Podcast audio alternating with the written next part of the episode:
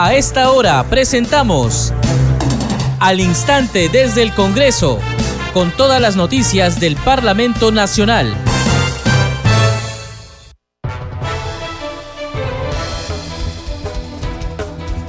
¿Cómo están? Bienvenidos a su programa Al Instante desde el Congreso. Les saluda Carlos Alvarado y estos son los titulares.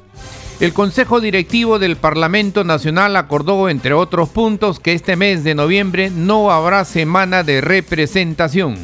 La decisión se tomó debido al debate del presupuesto general de la República para el ejercicio fiscal 2024 y por la carga legislativa de este poder del Estado.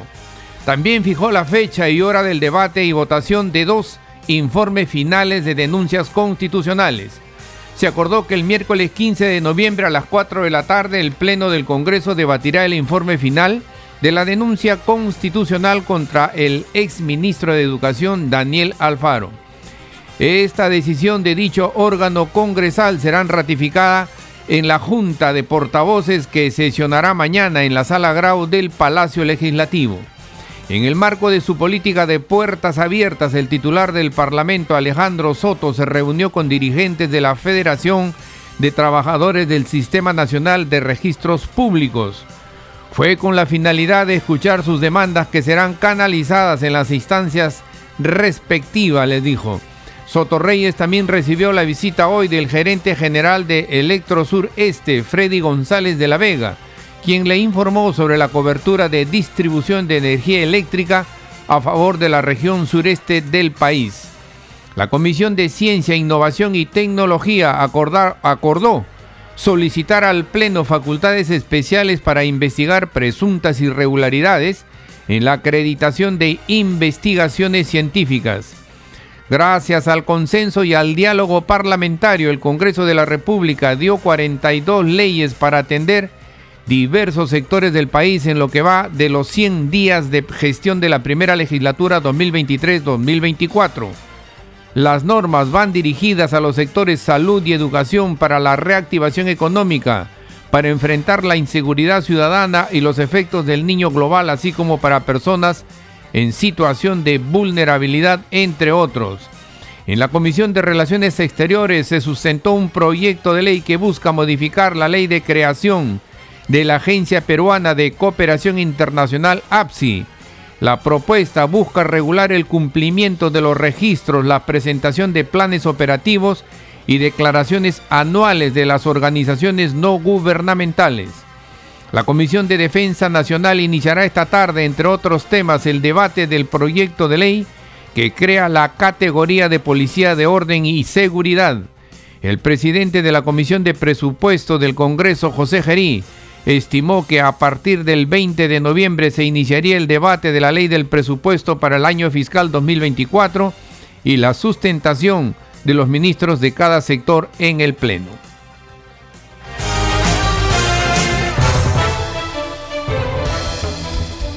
Desarrollamos noticias en al instante desde el Congreso.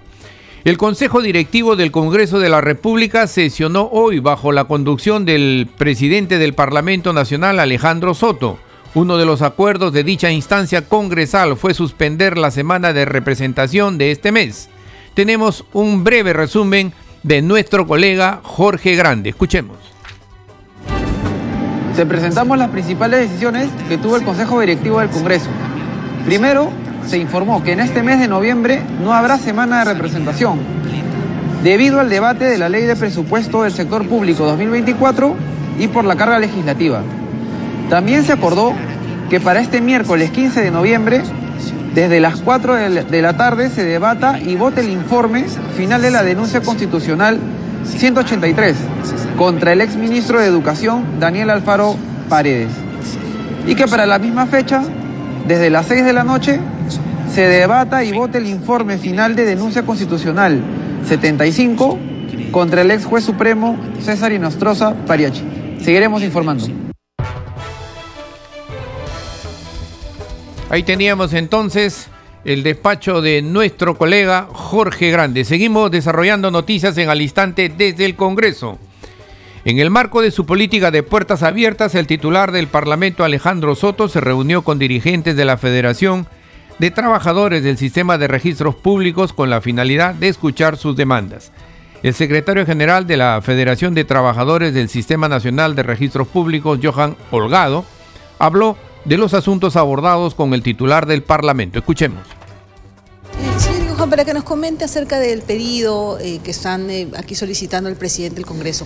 Justamente la reunión con el doctor Soto, presidente del Congreso, es para tratar de gestionar e implementar una nueva escala remunerativa para la Superintendencia Nacional de los Registros Públicos respecto de los trabajadores que estamos bajo el régimen del decreto legislativo 728, ya que esta escala ha sido aprobada todavía el 2013, a la fecha llevamos nueve años sin tener ningún incremento remunerativo, la remuneración de los trabajadores ha perdido valor adquisitivo por la recesión y la constante inflación que atraviesa nuestro país.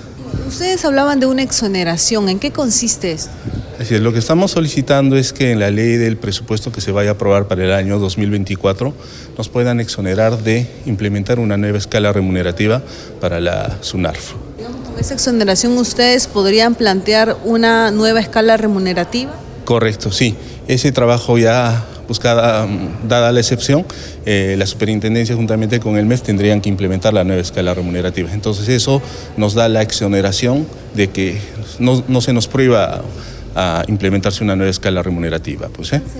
¿Cuántos serían los beneficiados? Aproximadamente eh, los trabajadores del decreto legislativo 728 en la SUNAR somos algo de 2.700 trabajadores. ¿Qué mejoraría su desempeño laboral? No somos una institución especializada, eh, marcamos diferencia porque recibimos anualmente logros por los objetivos institucionales que cumplimos. El trabajo es especializado y siempre estamos de lado con los ciudadanos. ¿eh? Aparte que somos una institución que recauda sus propios ingresos, entonces no habría mayor afectación al tesoro público. ¿Cómo ha visto la disposición del presidente del Congreso en atenderlos, en coordinar también y en viabilizar sus pedidos? Sí, nos ha dado todas las facilidades, nos ha agendado la reunión muy rápidamente, he visto buena disposición del presidente, consideramos y tenemos fe que sí nos va a apoyar en este trámite. ¿Considera que se busca, digamos, o se sigue una política de puertas abiertas aquí en el Congreso? Sí, sí, sí, ahora nos hemos dado de cuenta que sí y nosotros como representantes de los trabajadores siempre estamos abiertos al diálogo social y esto se ha demostrado en este momento en la reunión con el presidente del Congreso.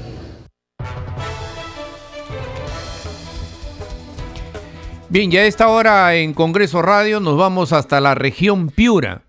Allí se reúne la Comisión Especial de Seguimiento a Emergencias y Gestión de Riesgo de Desastres COVID-19 en una sesión descentralizada. Estamos con el presidente de este grupo de trabajo, el congresista Raúl Doroteo. Congresista Raúl Doroteo, buenas tardes. Cuéntenos, por favor, eh, quiénes se han presentado hasta el momento allí en la comisión que usted preside. ¿Cómo está? Buenas tardes, eh, estimado Carlos. Hizo un saludo a todos los televidentes y oyentes de tu plataforma de comunicaciones del Congreso. Eh, efectivamente, hemos hecho una sesión descentralizada aquí en la región Piura, eh, propia de nuestra labor como presidente de la Comisión de Riegos y Desastres, y donde han asistido alcaldes provinciales, la vicegobernadora regional, funcionarios del Ejecutivo, el jefe de INDECI, el jefe Ministerio de Salud, los directores nacionales, que es importante hacer una prevención, una labor de prevención aquí en la región y comunicarle a la población, a las autoridades, el trabajo que venimos realizando, el seguimiento, para que las inversiones, el plan de acciones que se vienen ejecutando, resulten, pues den resultados ante ya las semanas próximas de la presencia del fenómeno niño y tenemos que estar todos preparados para disminuir al mínimo expresión el riesgo que pueda ocasionar aquí en la región Piura. Y la información que usted o el grupo de trabajo que usted preside eh, les, eh, les han entregado eh, información alentadora, información en el sentido de que se están tomando las previsiones respectivas para evitar el menor costo, digamos, humano, material? Justamente, en últimas intervenciones he invocado a los diferentes niveles de gobierno, tanto al gobierno nacional, que ha estado representado por los funcionarios nacionales, tanto al gobierno, al gobernador regional, a sus funcionarios, a los alcaldes provinciales y sus funcionarios, que debemos cerrar esta brecha de comunicación para poder trabajar coordinadamente y poder nosotros eh, no hacer un doble ejercicio, doble función, doble esfuerzo en la labor de prevención. Hemos hecho un llamado, esperemos que, que la presencia de estas autoridades en los diferentes gobiernos se, pues sea, se note la efectividad, se note los resultados. Y eso es lo que por lo menos hemos ido presenciar. El día de ayer, domingo, he hecho una visita inopinada, hemos caminado varios kilómetros de la, de la, del río Chira, acá en Piura, donde hemos podido in situ observar algunas maquinarias realizadas por buen tiempo. Entonces, eso es preocupante, eso es lo que le he trasladado la, mi preocupación a las autoridades aquí presentes y le he manifestado que debemos inmediato tomar acciones porque nosotros no podemos estar perdiendo horas tiempo, maquinarias paralizadas, horas muertas, cuando se necesita de emergencia, de mucha emergencia, atacar esta prevención.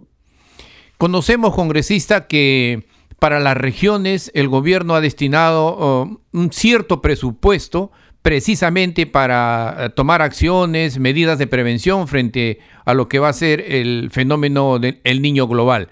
Eh, se ha verificado que, por ejemplo, ahí en la región donde usted está, eh, las autoridades respectivas están haciendo un adecuado uso de este presupuesto, porque hasta ayer teníamos entendido que una de las congresistas, Norma Yarro, me parece, que venía reclamando por qué en los gobiernos regionales no se está haciendo uso de este presupuesto específico que va destinado a las regiones para enfrentar los efectos del niño global. Sí, ha comunicado el alcalde provincial de Piura, eh, acaban de licitar 50 millones y medio en siete cuencas, principales cuencas acá de la región Piura, y esperemos que en las próximas semanas se cierre ya el contrato y puedan ejecutar los trabajos.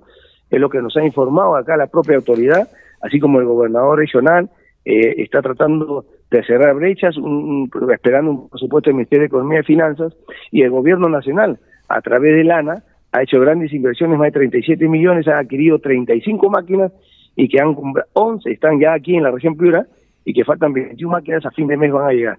Eso es lo que hemos recibido de información y esperemos nosotros, que esta no va a ser nuestra primera única visita, vamos a retornar, hemos sido el compromiso que a fin de mes debemos retornar y encontrar ya resultados eh, in situ en los lugares y que sobre todo estén trabajando. ¿no? Finalmente, congresista, eh, tenemos entendido que en esta comisión, en esta sesión descentralizada, fueron citados representantes del Ministerio de Salud y del MIDAGRI. ¿Se presentaron ellos? Y si es así, ¿qué información, eh, digamos, alentadora ha recibido usted? Sí, bueno, el MINAGRI, a nivel de MINAGRI, eh, han estado presentes los de LANA, donde han hecho manifestación la adquisición de 37 maquinarias, de las cuales 11 han sido compradas, y el saldo de las máquinas van a llegar a fin de mes. Igualmente, eh, van a 21 ríos, ellos van a afrontar 21 puntos críticos que han encontrado y que están esperando fichas de emergencia que los alcancen los gobiernos locales, distritales sobre todo, para ellos poder actuar. Esperemos que esto, este plan de acción que ellos han manifestado se ejecute, ¿no? Y se cumple al 100%. Han hecho unos cuadros estadísticos y nos han manifestado que a fin de mes debe estar todo culminados al 100% o por lo menos la gran parte, ¿no?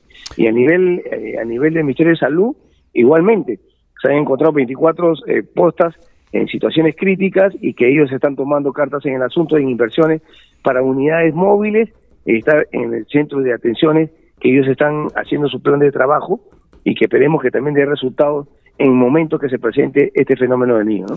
Correcto. Muchas gracias, congresista Raúl Doroteo, por su tiempo con Congreso Radio desde la región Piura en esta sesión descentralizada del grupo de trabajo que usted preside. Buenas tardes. Buenas tardes, Carlos. Un saludo a todos los hermanos y peruanos y aquí seguimos trabajando en con la comisión como es nuestra competencia desde el Congreso de la República. Un fuerte abrazo. Muchas gracias. Teníamos entonces la intervención del congresista Raúl Doroteo desde la región Piura con esta sesión descentralizada de la comisión que preside, Comisión Especial de Seguimiento a Emergencias y Gestión de Riesgo de Desastres COVID-19. Seguimos desarrollando noticias en al instante desde el Congreso. La Comisión de Ciencia, Innovación y Tecnología acordó solicitar al Pleno facultades especiales para investigar presuntas irregularidades en la acreditación de investigaciones científicas. Escuchemos. Colegas congresistas, eh, las razones eh, por las cuales se propone el siguiente punto es eh, solicitar facultades de comisión investigadora al Pleno del Congreso. Esta sería la segunda comisión fiscalizadora que va a solicitar esta presidencia debido a la carga que vamos a tener durante todo este periodo hasta culminar nuestras funciones debido a las denuncias que se han presentado en diferentes medios de comunicación con respecto a los eh, investigadores Bamba, que así han sido eh, considerados. ¿no?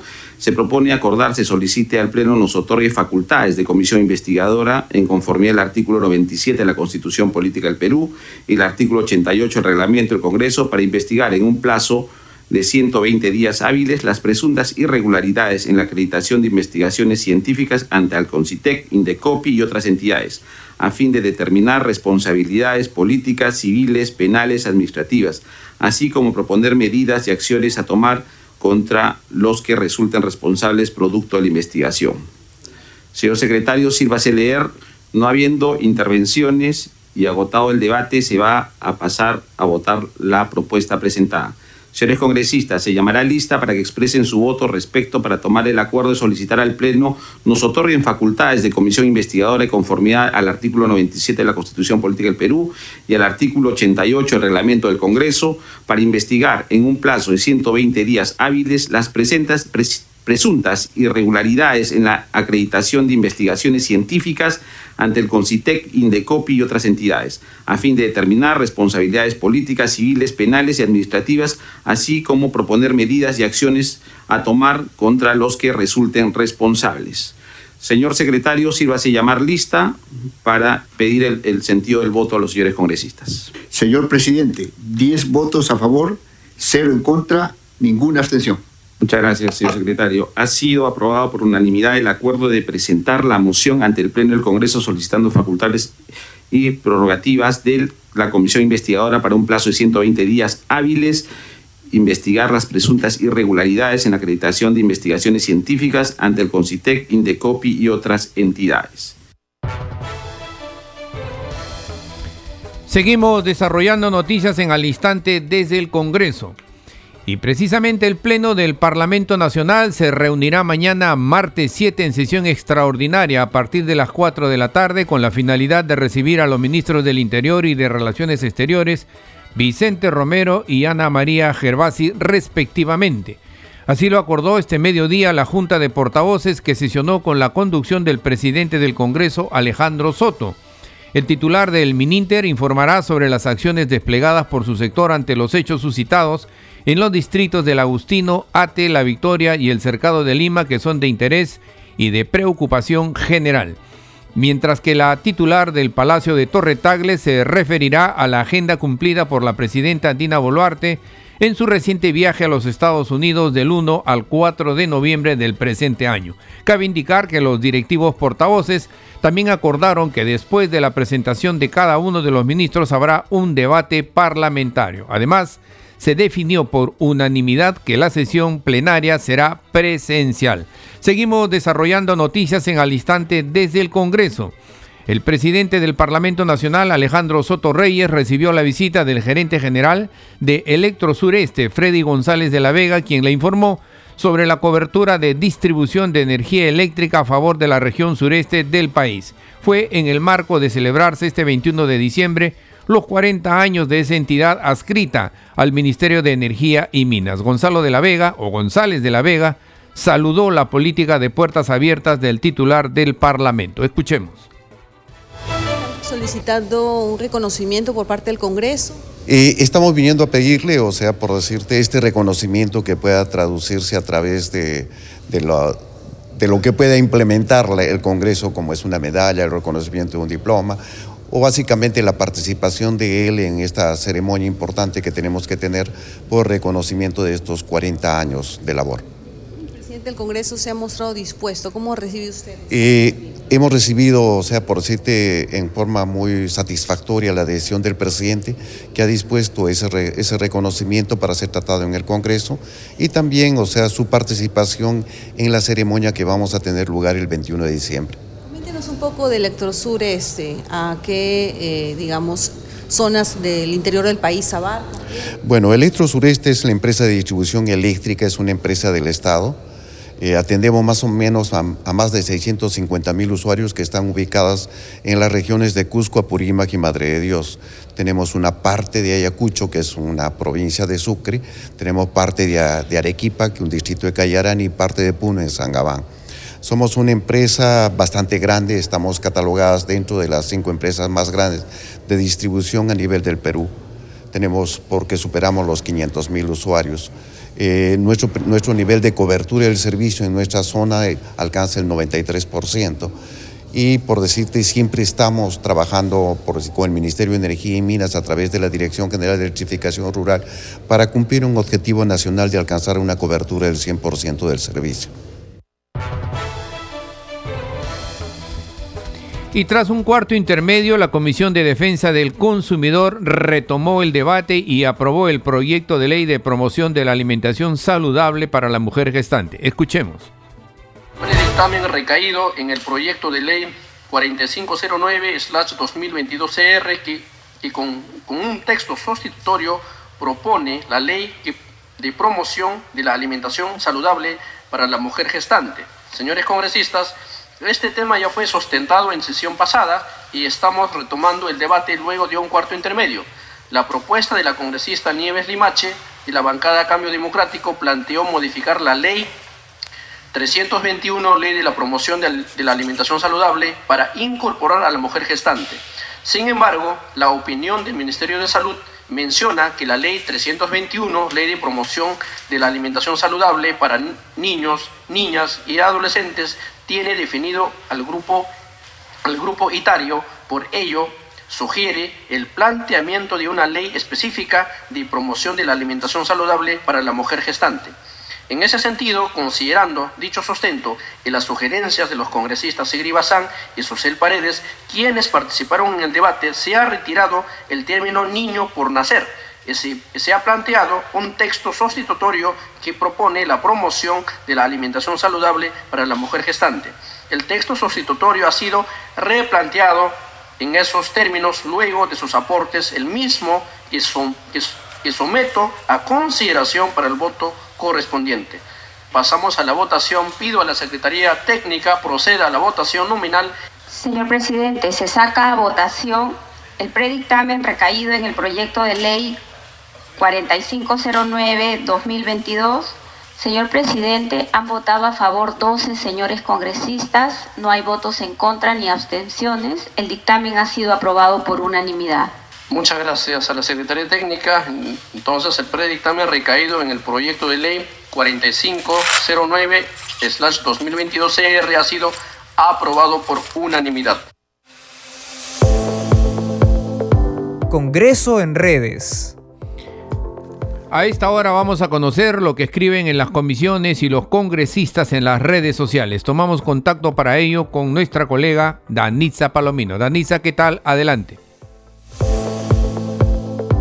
Muchas gracias Carlos. Vamos a dar cuenta de las publicaciones en redes sociales. Iniciamos con la cuenta del Congreso de la República. Dice, durante los primeros 100 días de legislatura 2023-2024, el Parlamento trabajó para abordar los desafíos del país y cumplir con sus funciones legislativas y de representación. Acá un resumen del trabajo legislativo a favor del Perú y publican un video en el cual se da cuenta del trabajo en las diferentes comisiones del Congreso de la República. Vamos ahora con una publicación de la Comisión de Cultura que anuncia que se realizará esta tarde la séptima sesión ordinaria el día de hoy, 6 de noviembre. En agenda dice tenemos la presentación de destacados especialistas que brindarán sus aportes al nuevo reglamento de la Ley General de Patrimonio. Vamos ahora con otra publicación, esta vez de la bancada de Avanza País. Dice lo siguiente, Roselía Muruz, la congresista y la Oficina de Enlace con los Gobiernos Regionales y Locales organizaron el primer encuentro encuentro del Congreso con las municipalidades de la provincia de Canta fue un espacio de capacitación para desarrollar estrategias que mejoren la calidad de vida de la comunidad. En el evento participaron alcaldes distritales y provinciales de Canta, representantes del Ministerio del Interior, el Poder Judicial de Canta y el Ministerio de Economía. Vamos ahora con una publicación del congresista Jorge Montoya. Dice lo siguiente. Hoy celebramos 202 años de valentía y sacrificio de la Fuerza de Infantería de la Marina del Perú, protegiendo nuestra nación en zonas de emergencia, fronteras y misiones de paz alrededor del mundo. Honor a los héroes anónimos que dan todo por la patria y señala que es el aniversario de la Fuerza de Infantería de la Marina. Bien, estas son algunas de las publicaciones en redes sociales. Carlos, adelante con usted en estudios. Gracias, Danisa. Nuestra colega Danisa Palomino con el segmento Congreso en Redes. Este programa se escucha en las regiones del país gracias a las siguientes emisoras. Radio Inca Tropical de Abancaya Purímac, Cinética Radio de Ayacucho, Radio TV Shalom Plus de Tingo María, Radio Madre de Dios de Puerto Maldonado, Radio TV Perú de Juliaca Puno, Radio Amistad de Lambayeque, Radio El Pueblo de Ayacucho, Radio Satel Perú de Lampa en Puno, Radio La Voz del Valle de Aplao en Arequipa, Radio Estar de Moyendo en Arequipa, Radio Gaceta Ucayalina Online, Radio Líder de la Unión en Piura, Radio Victoria de Ocros en Huamanga, Ayacucho. Enseguida, los titulares de cierre.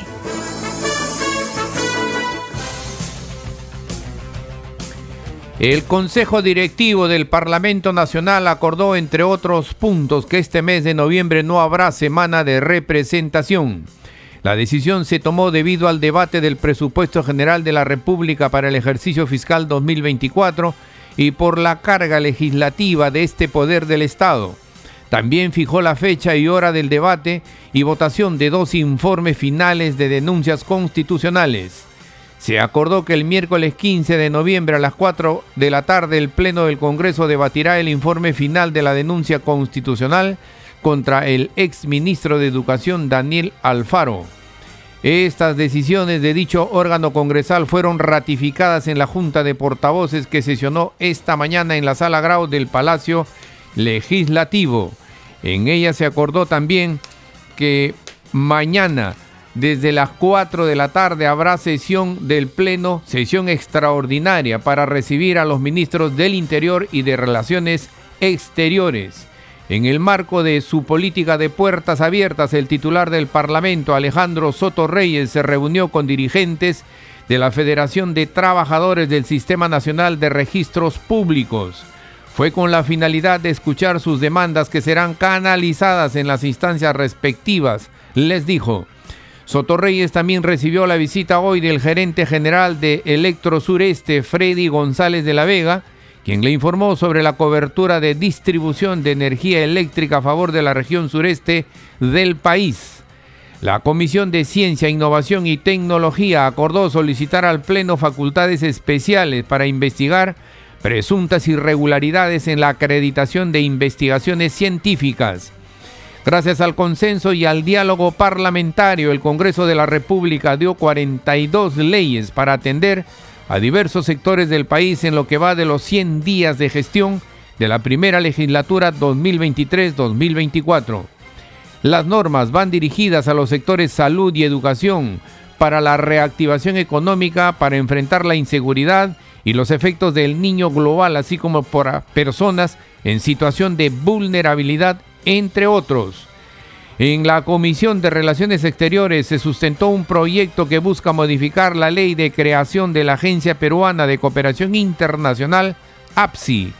La propuesta busca regular el cumplimiento de los registros, la presentación de planes operativos y declaraciones anuales de las organizaciones no gubernamentales. La Comisión de Defensa Nacional iniciará esta tarde, entre otros temas, el debate del proyecto de ley que crea la categoría de policía de orden y seguridad. Hasta aquí las noticias en al instante desde el Congreso. En los controles nos acompañó Franco Roldán. Saludamos a Radio Luz y Sonido de Huánuco, Radio Capullana de Sullana en Piura, Radio Sabor Mix 89.9 FM de Quillo en Yungay, Ancash, Radio Mariela de Canta, Radio Sónica de Ayacucho, Radio Estéreo 1 de Jauja en Junín, Radio Acari de Arequipa, Radio Continental de Sicuani en Cusco y Radio Máxima de Santa Rosa de Quives, que retransmiten nuestro programa. Hasta mañana.